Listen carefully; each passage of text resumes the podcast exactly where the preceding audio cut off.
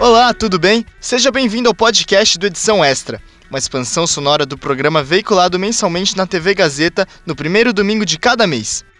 O Edição Extra é uma revista eletrônica sobre comunicação produzida por alunos da Faculdade Casper Libero. Você pode ver ou rever as matérias e as reportagens do programa no canal do YouTube da Casper. Aqui no nosso podcast, você acompanha as entrevistas com os convidados do programa televisivo, incluindo trechos inéditos.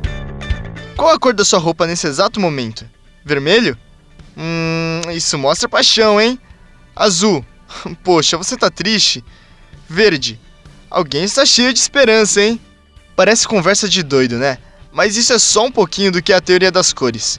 Ouça agora a entrevista da aluna Caterine Steffen com o professor Fábio de Paula, da Faculdade Casper Libero, para entender um pouquinho mais sobre o assunto.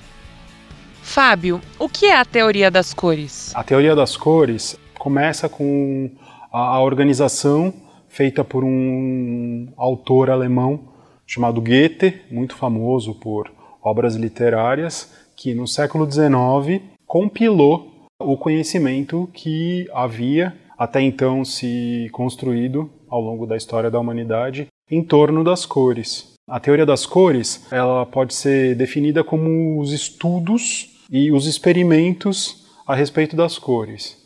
Qual a importância da teoria das cores para o profissional que trabalha com design? O designer, ele está o tempo todo fazendo composições que devem obedecer a uma série de regras, ah, como por exemplo a hierarquia, a harmonia, e a gente sempre trabalha com a ideia de preenchimento de um espaço vazio. Esse espaço vazio, inclusive, tem uma cor. A essência do conteúdo comunicacional é a cor e a tipografia que vão ser estruturadas em formas que vão comunicar algo. E o design realiza isso. Então, a tipografia e as cores são, portanto, os fundamentos do design, certo? Mas o que se pode dizer é que da teoria das cores, essa que começou a ser organizada de fato pelo Goethe no século XIX e continua sendo uh, organizada e estruturada, é, a gente tem o pensamento das cores muito organizado para dois mundos em separado. Né? O mundo das cores dentro de um ambiente digital ou de tela e o mundo da impressão e o mundo da tinta. Então são duas formas muito diferentes de trabalhar porque são duas origens diferentes de cor.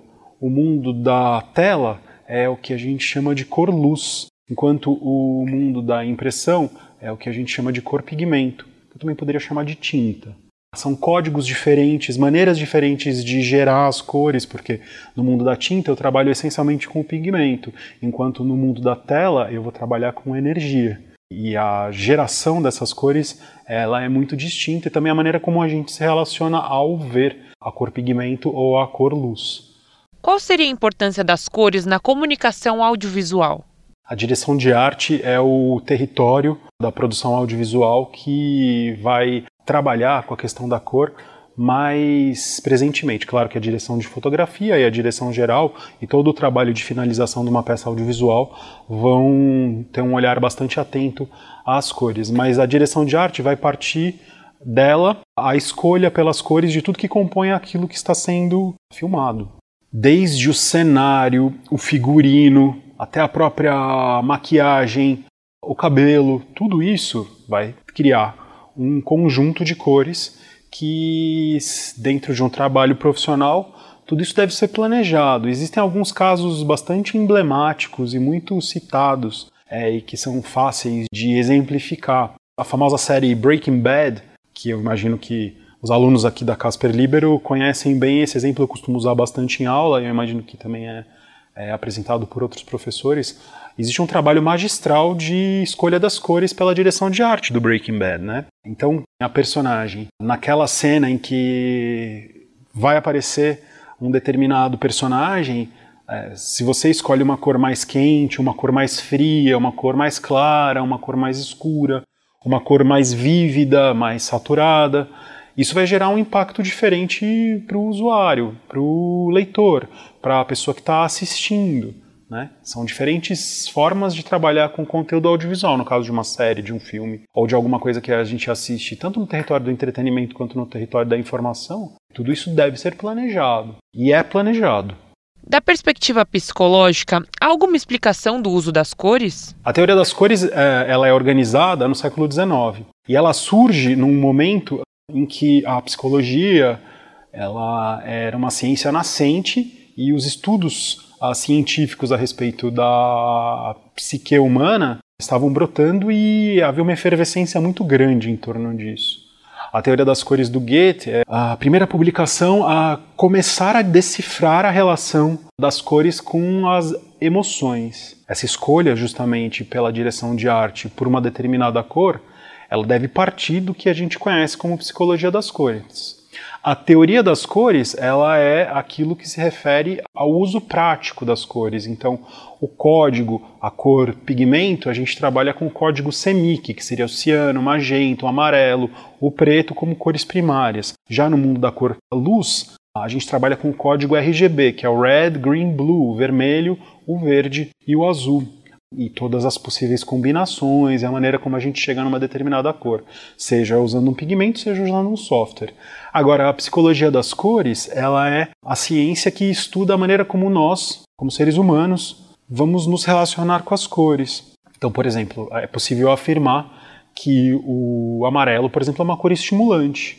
Imagina se estivéssemos todos aqui vestidos de amarelo, por exemplo, a relação de nós uns com os outros seria muito diferente da que está sendo agora. Né? Então, a psicologia das cores ela, ela envolve o trabalho de todas as pessoas que trabalham com comunicação e o design, sobretudo, né? a direção de arte, em diferentes níveis, inclusive no nível do design. A gente escolhe as cores pensando em como o usuário vai se relacionar com aquela cor e cada cor tem um impacto diferente. Um impacto emocional mesmo, né? As cores nos provocam emoções e emoções são compartilhadas. Você poderia nos dar algumas indicações de trabalhos que utilizam bem e mal as cores? O Clube da Luta é um filme que trabalha muito bem com as cores. O Fabuloso Destino de Amélie Poulain. São filmes, inclusive, em que as personagens principais vivem em dois mundos diferentes. Tanto a Amélie Poulain quanto o personagem principal do Clube da Luta, interpretado pelo Brad Pitt, eles têm dois mundos que são quase antagônicos, né? Um mundo mais real e um mundo de fantasia. Cada um desses filmes vai em cada uma dessas situações predominar uma cor ou outra. Todo grande filme, ou todo filme médio, ou toda produção profissional, pequena, média, grande, um curta-metragem ou uma peça de entretenimento televisivo, sempre vai ter uma escolha de cor muito precisa. Vamos pensar num filme mais famoso, uh, Titanic. Então, Titanic é um filme que é bastante emblemático. Até o momento em que o navio começa a afundar, a predominância é de tons pastéis em cores claras, inclusive o bege, que é um palavrão dentro do mundo do design. O bege é uma cor que, em geral, o designer não, não aprecia, porque ela é uma cor tão delicada que o impacto emocional dela é muito suave. Em compensação, quando o navio começa a afundar, há uma troca completa das cores, né? Do bege vai para o azul marinho e cores escuras. Cores escuras o marrom, o marrom escuro, que é uma cor que vai trazer um impacto emocional na, na pessoa que assiste o filme dentro de um, de um universo completamente diferente. Muitas vezes a gente quer criar um território com uma cara mais infantil, a gente pode usar, sei lá, a Fantástica Fábrica de Chocolates como um exemplo. Eu não vou me preocupar com a harmonia das cores, eu vou usar uma quantidade de cores não necessariamente harmônica e muito numerosa, muitas cores. Você cria uma aparência e um clima no filme que transmite uma ideia mais infantil. Os filmes do Wes Anderson, ele quase sempre utiliza filtros que puxam para o rosa ou para o roxo, que são cores que vão trazer uh, um clima fantástico, justamente por serem cores uh, raras, uh, raras na natureza. Né? A, a, a gente, como espécie, aprendeu ao longo do tempo, e a psicologia das cores parte muito do princípio uh, da evolução da espécie, mesmo de como o, o ser humano se adaptou a, a, a compreender uh, aquela cor.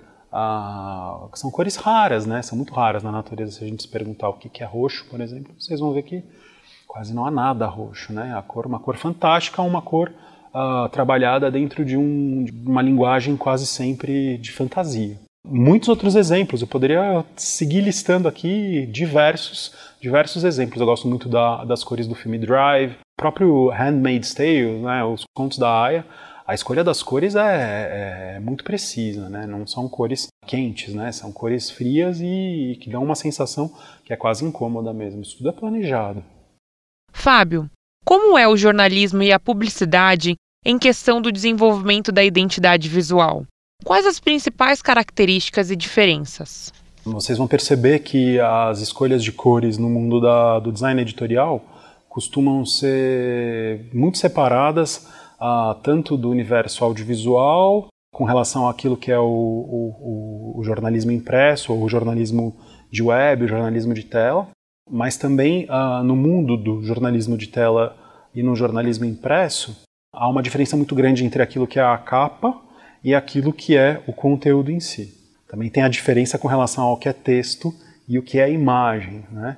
Então, quando a gente trabalha com o texto que vai ser lido, o ideal é trabalhar com um contraste muito claro, associado também a uma boa escolha tipográfica, mas um contraste muito claro, preferencialmente de um fundo claro, tendendo ao branco, e o texto escuro, tendendo ao preto. A gente pode inverter essa característica, colocar, por exemplo, um fundo escuro e um texto claro, mas o contraste é fundamental. A escolha das fotos e as cores que as fotos têm também vão impactar diretamente na maneira como o leitor ou a audiência vai se relacionar com aquilo que ele está lendo e obtendo de informação dentro desse produto jornalístico.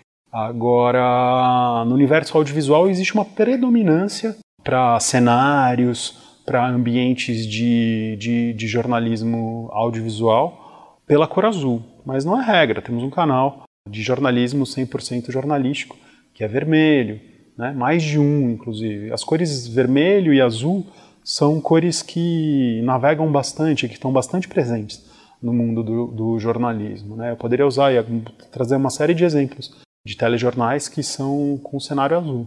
Porém, também existem outros que são para o vermelho, né? puxam para o vermelho. Lembrando que o vermelho seria a cor, a cor do desejo, a cor da paixão, enquanto o azul é uma cor que a gente não consegue reproduzir ela da natureza poucos ou quase nenhum elemento da natureza que poderia gerar um pigmento é azul. E a humanidade se acostumou a enxergar uh, no azul uh, uma calma, uma tranquilidade que combina com o território da informação, né? porque tem um sentimento de confiança. Então são escolhas aí muito antagônicas, né? a escolha pelo vermelho ou pelo azul, mas são planejadas também.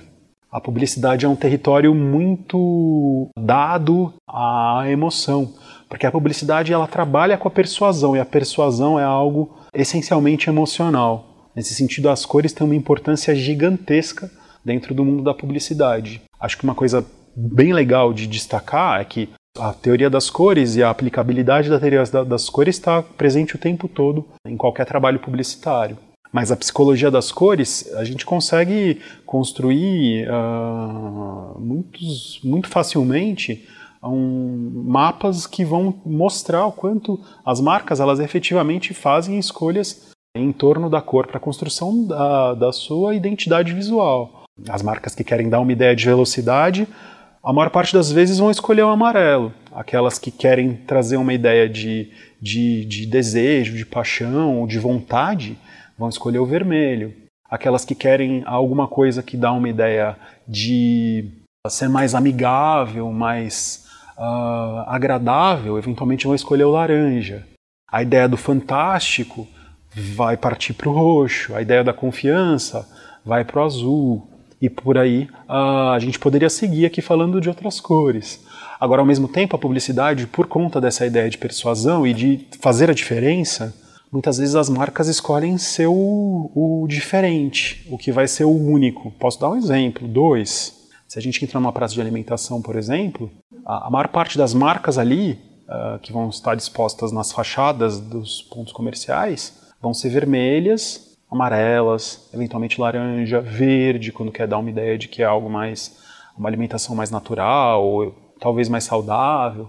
Aí lá no meio tem uma marca roxa, que não é uma cor associada à fome, a desejo, à vontade. Mas é a única roxa. Então, sem ler o que está escrito, você já localiza a Taco Bell, por exemplo.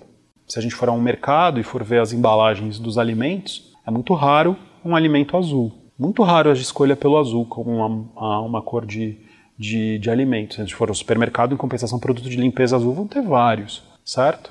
Agora, se a gente for no, na gôndola de bolachas, biscoitos, tem um azul ali no meio, que é o Oreo e que também é, aqui no Brasil a gente tem o Negresco. Então são escolhas para você ser o diferente naquela gôndola, você ser o diferente dentro da praça de alimentação. A publicidade tem a possibilidade de trabalhar com outras vertentes, não é tão presa às ideias construídas, as ideias não, né? Aos conceitos construídos pela psicologia das cores. Neste episódio, conseguimos entender um pouco sobre o que é e a importância da teoria das cores. Agora que podemos avaliar melhor as sensações e sentimentos que uma tonalidade pode transmitir, me diga, o que as cores da sua roupa estão transmitindo hoje? Fique ligado nos próximos episódios do podcast do Edição Extra, disponível nas principais plataformas de áudio. O Edição Extra é um projeto transmídia produzido por estudantes da Faculdade Casper Libero, com supervisão pedagógica de Rogério Furlan, supervisão operacional de Roberto Vilela e suporte operacional de profissionais dos estúdios da Rádio Gazeta Online e da produtora experimental audiovisual. Podcast Edição Extra. Apresentação: Léo Kenji. Roteiro: Leonardo Kenji, Heloísa Rocha e Rogério Furlan. Produção de entrevistas: Isabela Delgado, Caterina Steffen e Lívia Carvalho. Edição: Agnoel Santiago, o Popó. Edição de mídias audiovisuais: Nilson Almeida. Site e mídias sociais: Heloísa Rocha. Faculdade Casper Libero. Supervisão pedagógica da Rádio Gazeta Online da produtora experimental audiovisual: Rogério Furlan. Supervisão operacional da Rádio Gazeta Online da produtora experimental audiovisual: Roberto Vilela. Coordenadoria de jornalismo: Helena Jacó. Coordenadoria de Rádio, TV e Internet, Marco Vale. Operações da Faculdade Casper Libero, Antônio Viana. Gerente administrativo da Faculdade Casper Libero, Eric Wonhart. Diretor da Faculdade Casper Libero, Wellington Andrade. Fundação Casper Libero. Superintendente-geral da Fundação Casper Libero, Sérgio Felipe dos Santos. Presidente da Fundação Casper Libero, Paulo Camarda. Até a próxima!